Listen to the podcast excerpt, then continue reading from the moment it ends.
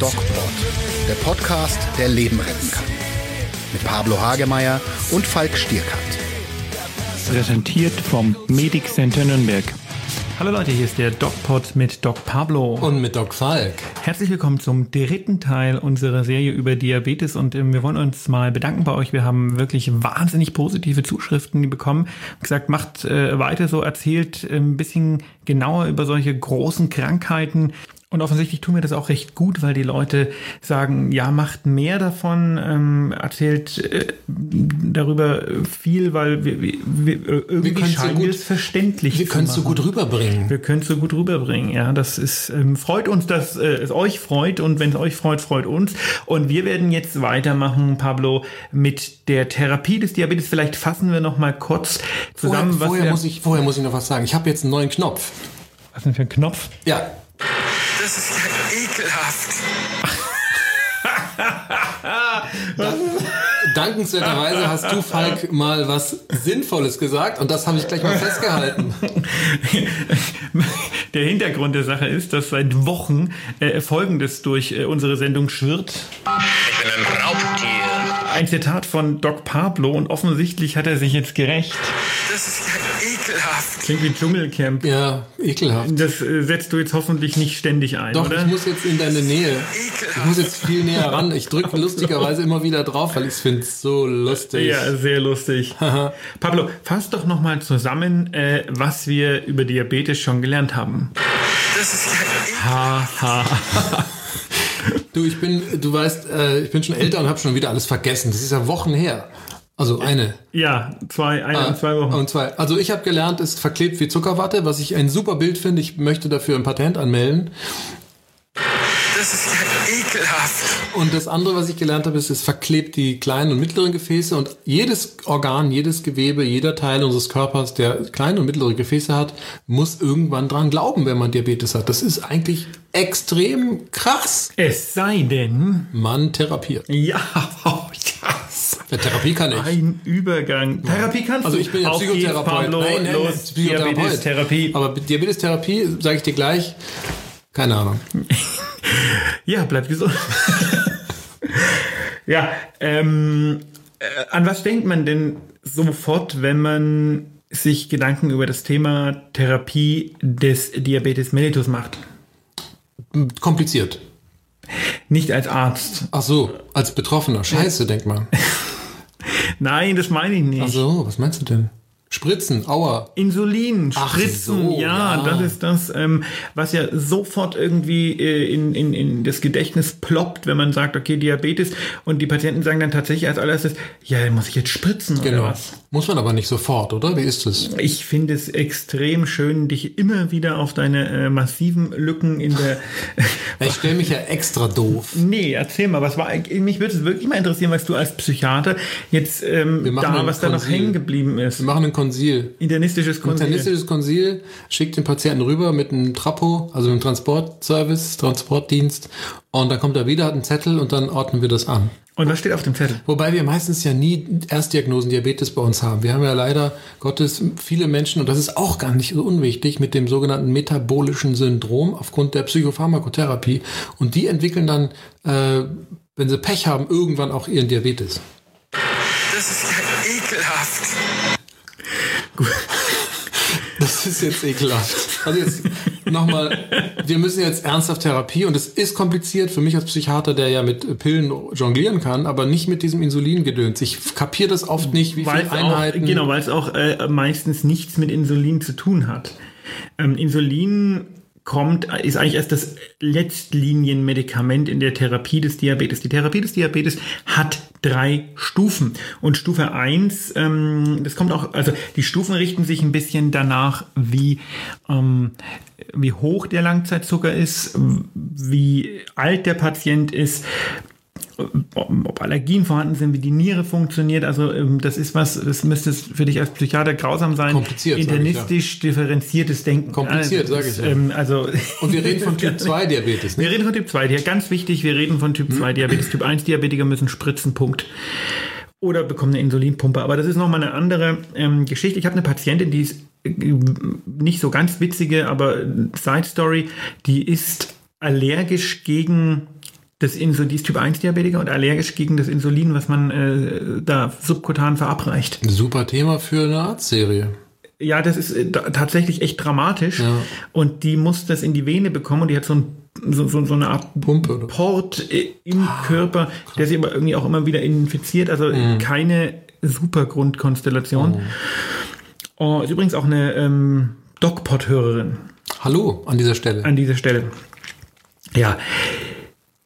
Kommen wir zurück. Die Stufentherapie des Diabetes mellitus Typ 2. Ähm, der erste Schritt, den ersten Schritt, den dürftest sogar du verstehen und empfehlen können. Ernährung. Erste Stufe. Ernährung. Lebensumstellung. Man muss nicht jeden sofort diagnostizierten Diabetes sofort medikamentös therapieren. Das ist oft nicht notwendig. Das Problem ist, und da können wir beide ja irgendwie mal kurz drüber quatschen, dass äh, selbst wenn die Patienten zu einem kommen und man sagt, sie haben Diabetes, das ist jetzt diagnostiziert und man erklärt, was das für Konsequenzen hat, was das bedeutet, was das für Gefahren mit sich bringen kann. Selbst dann ist es oft so, dass die Patienten, man sagt, okay, man muss nicht unbedingt Medikamente nehmen. Patienten haben ja große Angst davor, Medikamente nehmen zu müssen. All diese Dinge und man sagt, sie müssen ihr Lebens Leben umstellen, sie müssen äh, spazieren gehen, sie müssen weniger ähm, Zucker essen, sie müssen mehr Ballaststoffe essen. Warum, komme ich gleich drauf. Nichtsdestotrotz, die kommen nach drei Monaten wieder und sie haben versagt. Sie haben es nicht geschafft. Die Umstellung. Ja, versagt ist jetzt gar nicht so negativ konjunktiert gemeint, wie es vielleicht klingt, aber diese Umstellung hat nicht funktioniert.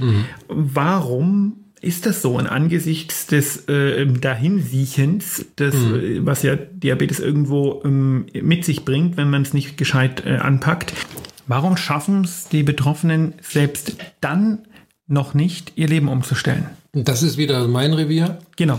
Ich versuchte dir einen Ball zuzuspielen. Ein Golfball, wie wir gelernt haben. äh, ja, Menschen sind Gewohnheitstiere und wenn wir eine Gewohnheit haben, die ist wahnsinnig schwer abzutrainieren. Man braucht im Schnitt, gibt so ganz interessante Untersuchungen, sechs Wochen, um eine Gewohnheit umzustellen, nachhaltig. Das ist ja ekelhaft. Und die sechs Wochen äh, ist dann quasi die, der Wiedervorsteller beim Hausarzt und wenn es in der Zeit nicht geklappt hat, dann wird es wahrscheinlich auch nicht klappen. Und ähm, wir sind ja nicht alle Zwangsneurotiker, aber irgendwie braucht man tatsächlich einen extrem eisernen Willen um, und auch einen Zwang, tatsächlich einen künstlichen Zwang, äh, diese Gewohnheiten abzustellen und neue Gewohnheiten einzustellen, äh, was für Menschen, die beruflich unterwegs sind, die ähm, viel Stress haben, Familie, einen Alltag haben, mit dem das nicht kompatibel ist und die vielleicht auch äh, einfach vom Verständnis her das auch nicht äh, umsetzen können, ähm, nicht hinkriegen. Und dann landen sie halt wieder beim Hausarzt und sind hilflos und überfordert. Ich habe manchmal das Gefühl, ähm, dass die Menschen denken, irgendwie, also zumindest im Hinterkopf haben, sie sind unsterblich und das deswegen nicht machen. Ich habe so ein bisschen mal irgendwo gelesen, ähm, das Gehirn ist, das, das menschliche Gehirn ist das einzige Organ oder Gehirn im gesamten Tierreich, das es geschafft hat, seine eigene Sterblichkeit zu registrieren, zu verstehen, aber es hat nicht geschafft, äh, damit klarzukommen. Ja. Und irgendwie habe ich das Gefühl, das hat was damit zu tun, Okay. weil die Leute denken, also ich meine, wenn ich wenn ich die Wahl habe, ich mache was anders oder ich siehe qualvoll vor mich hin, dann dann entscheide ich mich doch eigentlich natürlicherweise für ich mache was anders. Wenn du diese Fähigkeit hast, ja, sehr gut. Ähm, das Gehirn ist ein interessantes Organ, es kann aber relativ schlecht über sich selbst nachdenken, das stimmt schon. Und es braucht immer ein zweites Gehirn, um diesen Vorgang auszulösen, äh, selbst über sich nachzudenken. Und ähm, ja, und wenn das halt nicht klappt, dann bleibt man auf dieser Schiene, dass das äh, nicht so wichtig ist oder nicht so schlimm ist. Ich meine, das sehen wir ja vielleicht großer Gedankensprung, wenn Australien brennt, ja, dann Brennt ist Australien? Das, ja, dann ähm, dann ist das halt äh, äh, nicht unbedingt die Klimakatastrophe, sagen einige. Ne, das ist ja normal, dass es Buschbrände in Australien gibt und die Stimmen, die sagen, das war noch nie so, äh, die werden eben nicht so gewichtet und nicht so gehört. Das ist ein psychologisches Phänomen, das nennt sich Verdrängung, Verleugnung und man verleugnet sehr gerne eine blöde Krankheit zu haben. Das ist ja ekelhaft. Ja, Du magst diesen Knopf, ne? Ich mag ihn. Wie oft werde ich das jetzt noch hören? 20.000 Mal.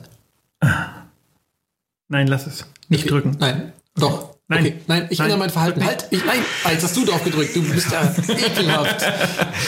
Warum, lieber Pablo, hilft zum Beispiel, also warum Nahrungsumstellung hilft, das scheint mir irgendwie klar zu sein. Also mir ist auch das andere klar, aber Bewegung. ich will dich wieder vorführen und dir zeigen, dass dir es nicht klar ist. Bewegung. Warum hilft Bewegung gegen Diabetes? Weil in der Peripherie der ganze Kram abgebaut wird. Die Energie, die, die Glucose, die ganzen Fette, die werden auf eine Art natürliche Art und Weise im Muskel verbrannt. Und das ist doch super. Wir haben unsere eigene Zuckerreduktionsmaschine, Muskel. Äh, Ich lasse es mal gelten.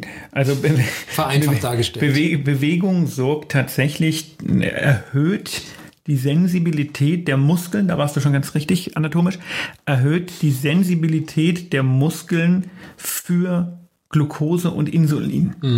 Also die Insulinresistenz, die ja das Problem ist. Also nochmal zur Erinnerung, ich brauche normalerweise einen Schlüssel, um einen Glucose reinzulassen und irgendwann brauche ich zwei, drei, fünf Schlüssel, weil äh, einer nicht mehr reicht und dann versagt das Pankreas, also die Bauchspeicheldrüse.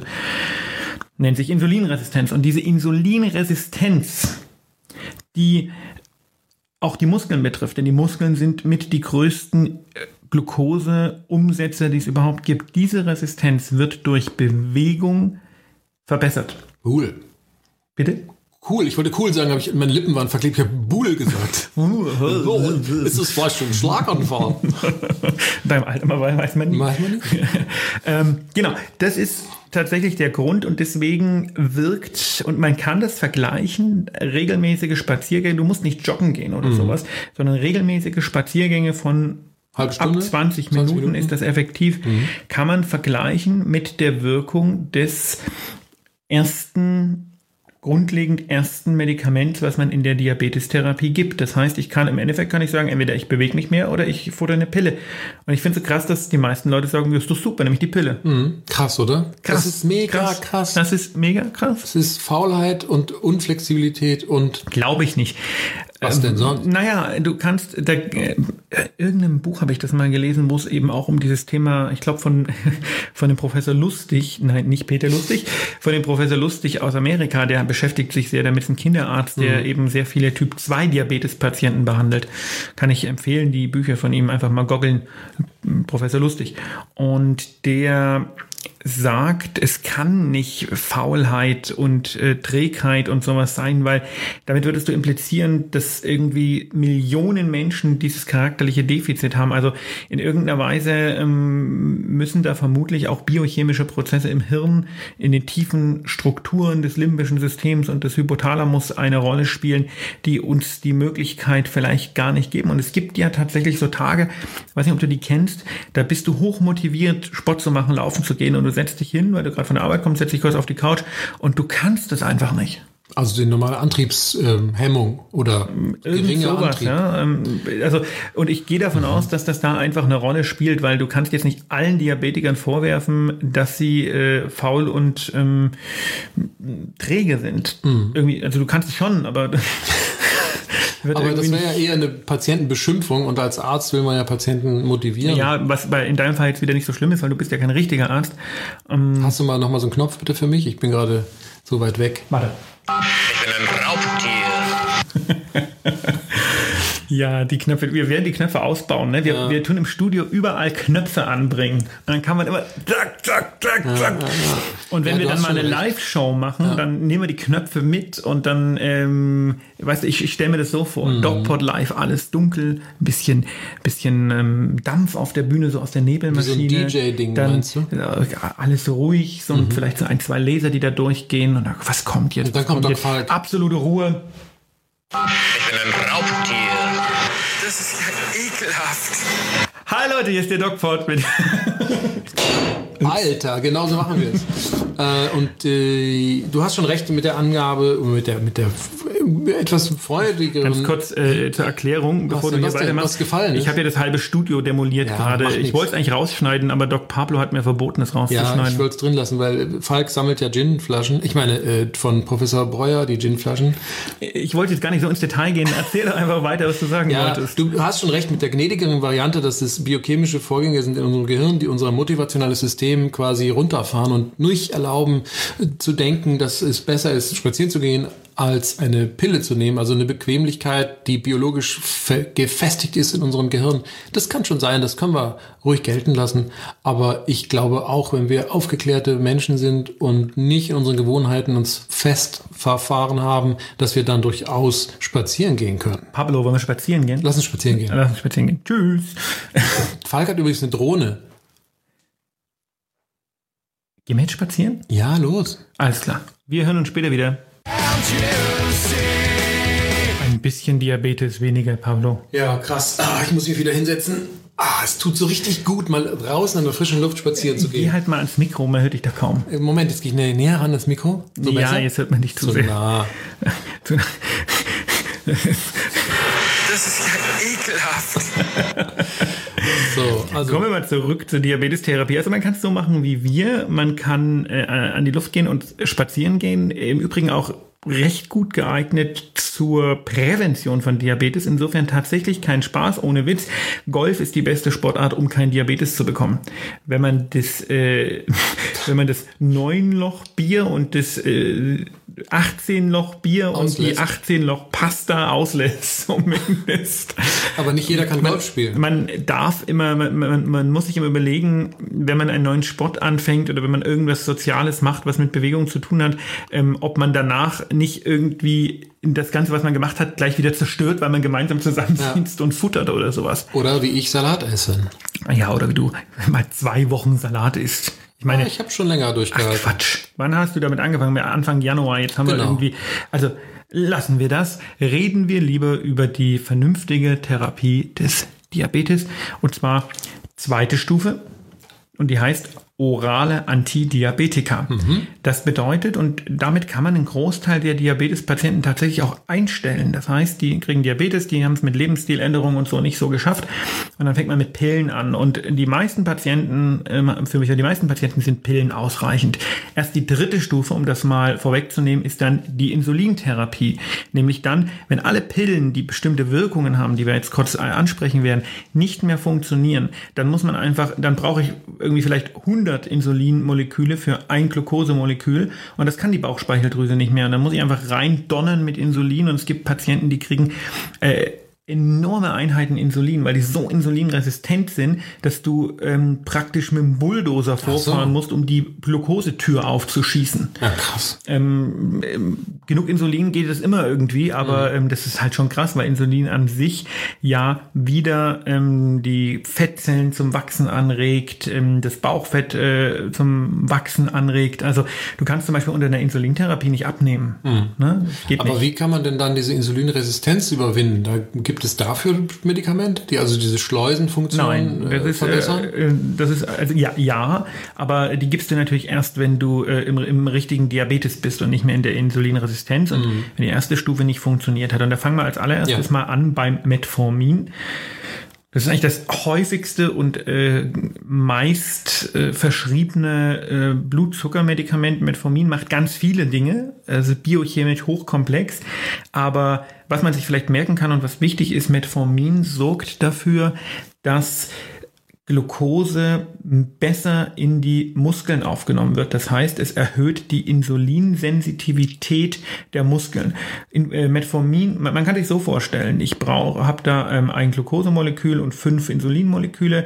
Das ist schon ziemlich viel und dann kommt Metformin und sagt, äh, jetzt pass mal auf, pisst euch mal nicht so an, geht mal weg, wir kriegen die Tür auch so auf. Insulin ist sozusagen der Schlosser. Und dann brauche ich vielleicht noch drei, äh, nicht Insulin, Metformin ist der Schlosser. Metformin, ja. Und dann brauche ich vielleicht nur noch drei Insulinmoleküle anstelle von fünf. Also Ja. Insulin, äh, scheiße, Ja. Metformin erhöht die Insulinsensitivität der Muskeln. Muskeln. Und wenn man dann spazieren gehen würde, in Kombination. dasselbe. Das macht dasselbe. Das heißt, es würde jetzt nicht helfen, wenn ich Metformin nehme und spazieren Immer. gehe. Immer. Es gibt auch Menschen, die dann doch ihr Leben umstellen, die von diesen oralen Antidiabetika wieder wegkommen. Super. Das macht Metformin. Ähm, das zweite Medikament, was man neuerdings, da hat sich viel geändert, ähm, als orale Therapie äh, nimmt, das ist ein Medikament, da nenne ich jetzt auch den Wirkstoff nicht mehr, weil der so kompliziert ist. Empagliflozin heißt der. Also, Cool. äh, Sag's noch mal. Äh, nein. Ähm, hochkompliziert. Ähm, und was macht der? Eigentlich eine ganz einfache Geschichte und man hat herausgefunden, dass dieser Wirkstoff äh, nicht nur den Blutzucker massiv senkt, sondern auch gut fürs Herz-Kreislauf-System ist. Das heißt, die Arterienverkalkung ähm, die und, und Verklebung, die so ein Diabetes macht, wird reduziert.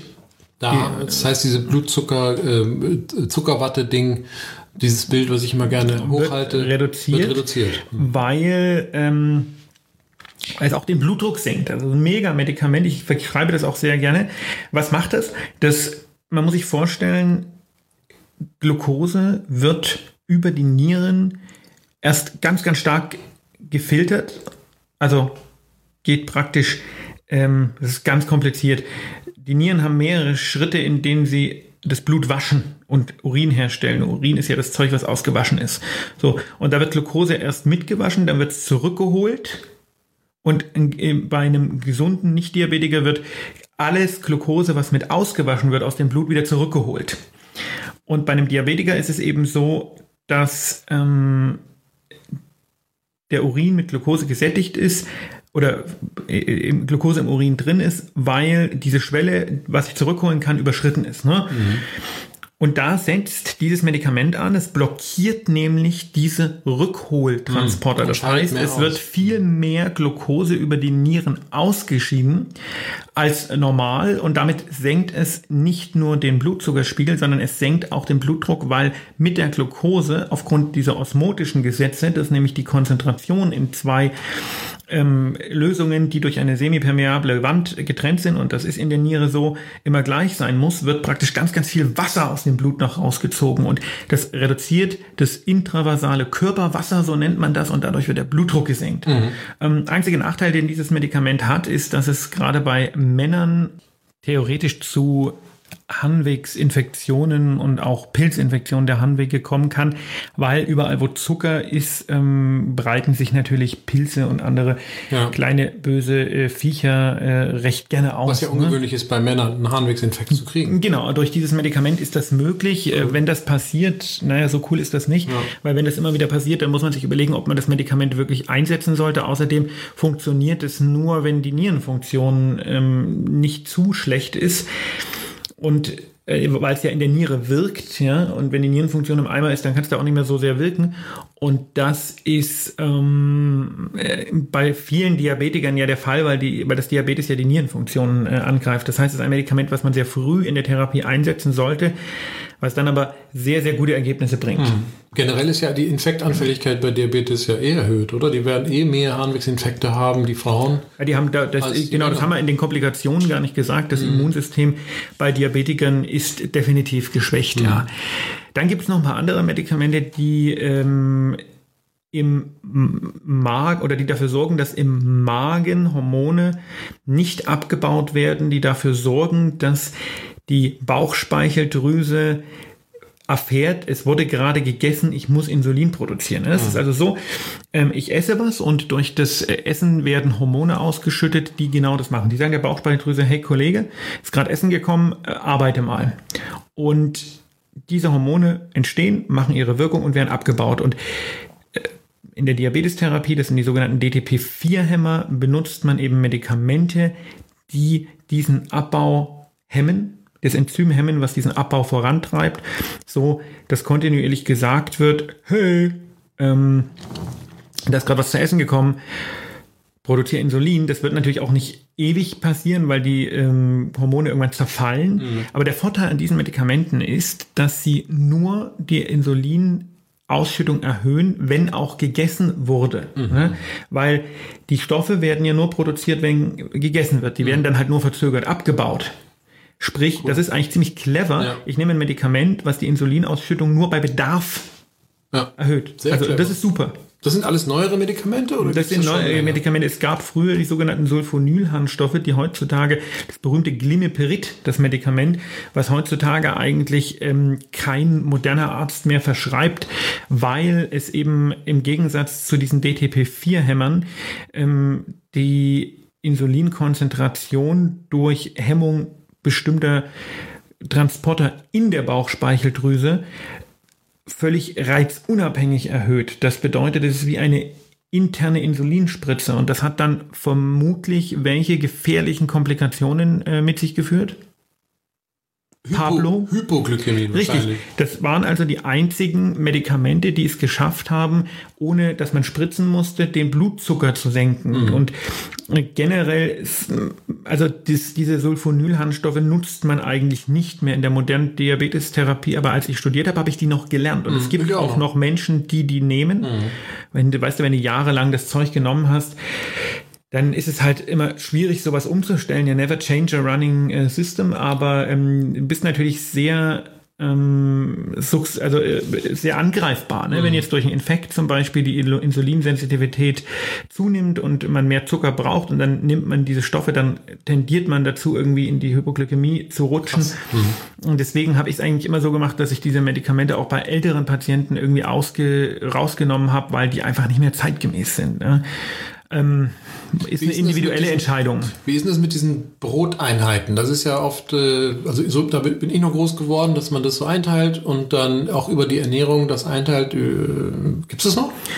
Ähm, jein, also es gibt keine Diabetikernahrung mehr, weil es, äh, Diabetikernahrung einfach Blödsinn ist. Die äh, hat, hat genau den gegenteiligen Effekt gehabt. Ja, also der früher der Diabetikerkuchen beim Bäcker, das ist äh, den einzigen guten Effekt, den das hatte, wusste, das war, dass jetzt die ganze Nachbarschaft wusste, hey, Das- du bist jetzt Diabetiker. Diabetiker. Das ist irgendwie aus aus Datenschutzgründen gar nicht mehr möglich. Der Datenschutzkuchen. Der Datenschutzkuchen, genau. Ich hätte gerne einmal die Datenschutzkuchen. Man, man macht das, wenn man eine intensivierte Insulintherapie äh, verschreibt, ja, weil, und da kommen wir jetzt zur dritten Stufe, danke für die Überleitung, die dritte Stufe wird wieder in zwei Unterstufen eingeteilt und das ist die Stufe der Insulintherapie, wobei ich natürlich Stufe 1 und Stufe 2 drin lasse in der Medikation, also mehr bewegen hat ja offensichtlich, wenn ich die dritte Stufe brauche, nichts, gebra äh, brauche, nichts gebracht. Ähm, ich lasse aber trotzdem die oralen Medikamente drin, wenn ich dann mit dem Insulin anfange, weil ich ja immer versuche, das Insulin so niedrig wie möglich zu dosieren, weil Insulin selber einfach äh, pro Diabetogen wirkt. Das ist ja das Problem. Ich nehme äh, als äh, allerletzte ähm, Hoffnung oder als allerletzte Therapieoption was gegen den Diabetes, äh, was den Diabetes aber eigentlich verschlimmert. Ja? Und ähm, trotzdem als Kontrolle des Zuckers äh, ist es die einzige Möglichkeit. Und da ähm, beginnt man, und das ist praktisch 3a, beginnt man erstmal mit einem Langzeitinsulin. Da ähm, beginnt man Abend, ähm, das ist ein Insulin, das ist an so Kristalle gebunden. Und ähm, das wird gespritzt, ganz normal, in das äh, in Unterbauchfettgewebe und wird dann aber sukzessive von diesen Kristallen über zwölf Stunden abgegeben. Das heißt, ich habe über zwölf Stunden eine langsame Abgabe des Insulins in die Blutbahn als Depotwirkung. Das Depot, genau. Mhm. Gibt man meistens Abend, fängt man mit niedrigeren Dosierungen an, weil natürlich die große Gefahr nächtliche Hypoglykämien sind. Das heißt, nachts stürzt der Blutzucker ab und ähm, das kann gefährlich sein, weil es im Schlaf keiner merkt. Ja. Und dann kann man auch sterben. Ja, kann man sterben. Ja, kann man. Ähm, bei so einem Langzeitinsulin jetzt äh, Nicht. doch, wenn es beschissen dosiert ist und dann schon, aber ähm, unwahrscheinlich. Ne? Also es ist eigentlich ein recht sicheres Medikament. Also das ist Stufe 3a und dann gibt es Stufe 3b und das ist dann wirklich die intensivierte Insulintherapie. Da hast du das Langzeitinsulin und dann hast du zu jeder Mahlzeit nochmal ein Mahlzeiteninsulin. Das heißt, dein Arzt gibt dir ein Schema. Es ist zum Beispiel Frühstück, du misst deinen Zucker, der Zucker liegt bei 240 und dann guckst du in der Liste, wenn der Zucker 240 ist, muss ich so und so viele Einheiten kurzwirksames Insulin spritzen. Das wiederum wirkt ganz, ganz schnell, deswegen muss ich diesen berühmten Spritz-Essabstand einhalten und darf auch nicht nur wenig essen, weil ich ja ähm, praktisch für das Essen mir mein Insulin schon zugeführt habe. Äh, minus, da brauche ich das Plus dazu. Ne? Und da äh, fangen dann die Broteinheiten äh, an, eine Rolle ja, zu spielen, aber nicht mehr so intensiv wie früher. Das Viele Patienten machen das auch so aus dem Bauch heraus und kommen damit gut klar.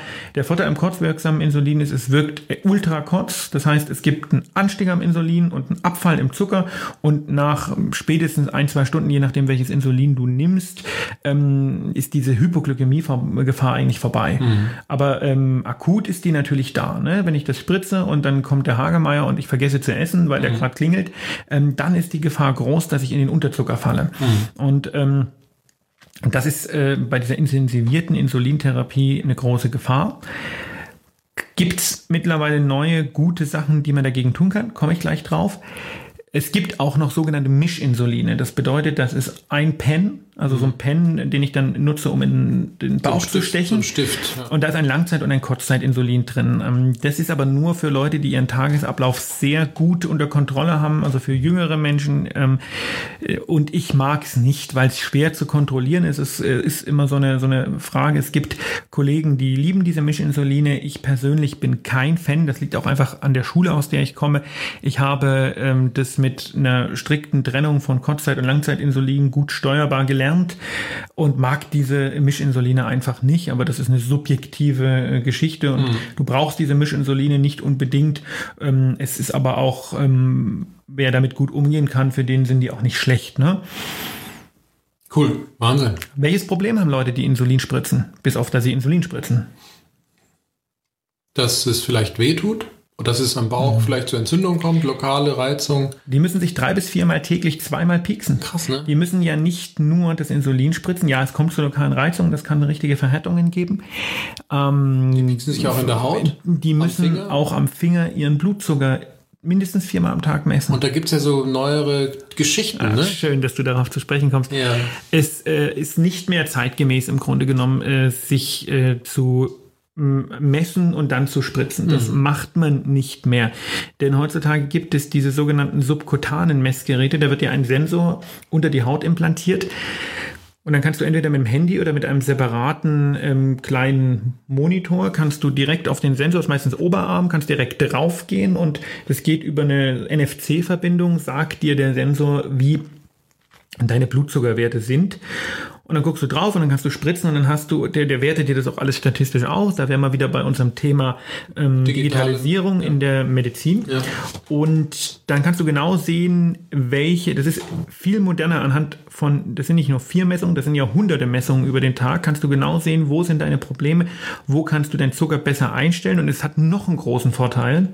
Wann sollte ich spazieren gehen? Es warnt dich Und es insbesondere nachts, wenn dein Blutzucker dramatisch fällt. Da macht macht piep, piep, piep, Ja. Alarm. Cool. Also das ist eigentlich, das zahlt die Kasse, dem gehört die Zukunft und ähm, wer heute noch piekt, der ähm, sollte sich irgendjemanden suchen, der sich mit dieser modernen Form der Blutzuckertherapie auskennt. Da habe ich auch eine ganz radikale, klare Meinung. Wir haben diese Möglichkeit, wir haben diese Möglichkeit auch standardmäßig in Deutschland ähm, wird vorgehalten.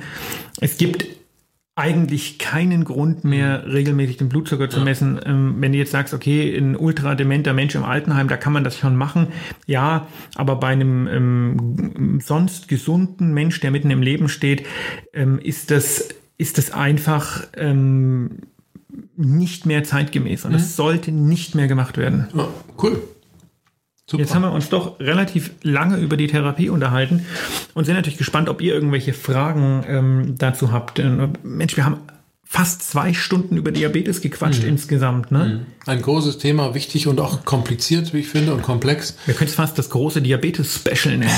Ich würde gerne wissen, ob ihr vielleicht ähm, Fragen habt zu dem Thema, ob ihr ähm, Anregungen habt, ob äh, ihr auch Erfahrungen habt, gerne auch mal ähm, live in die Sendung kommen zum Quatschen und ob ihr vielleicht zu einem anderen Thema was vielleicht euch betrifft oder Verwandte oder Freunde gerne mal so eine längere Abhandlung hören wollt, wie wir es jetzt zu Diabetes gemacht haben.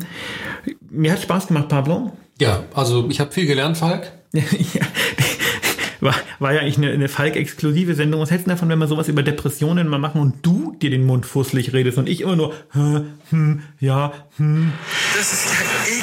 Sage? Nee, ja, auf jeden Fall. Und ich würde gerne über Psychopharmaka mal was sagen, weil da ist ja oft sehr viel Unwissen dabei und Fehlmeldungen, Fake News und da gibt's tolle Neuigkeiten und über Depressionen, warum auch nicht? Also ich denke, das sollten wir tun, weil nämlich ähm, ich keinen Bock habe, immer der zu sein, der äh, ständig redet. Ich bin auch Psychiater und Therapeut, die hören eher zu, das weißt du. Bleibt gesund. Und wie immer, geht achtsam mit euch um. Mehr bei uns im Netz auf nordbayern.de.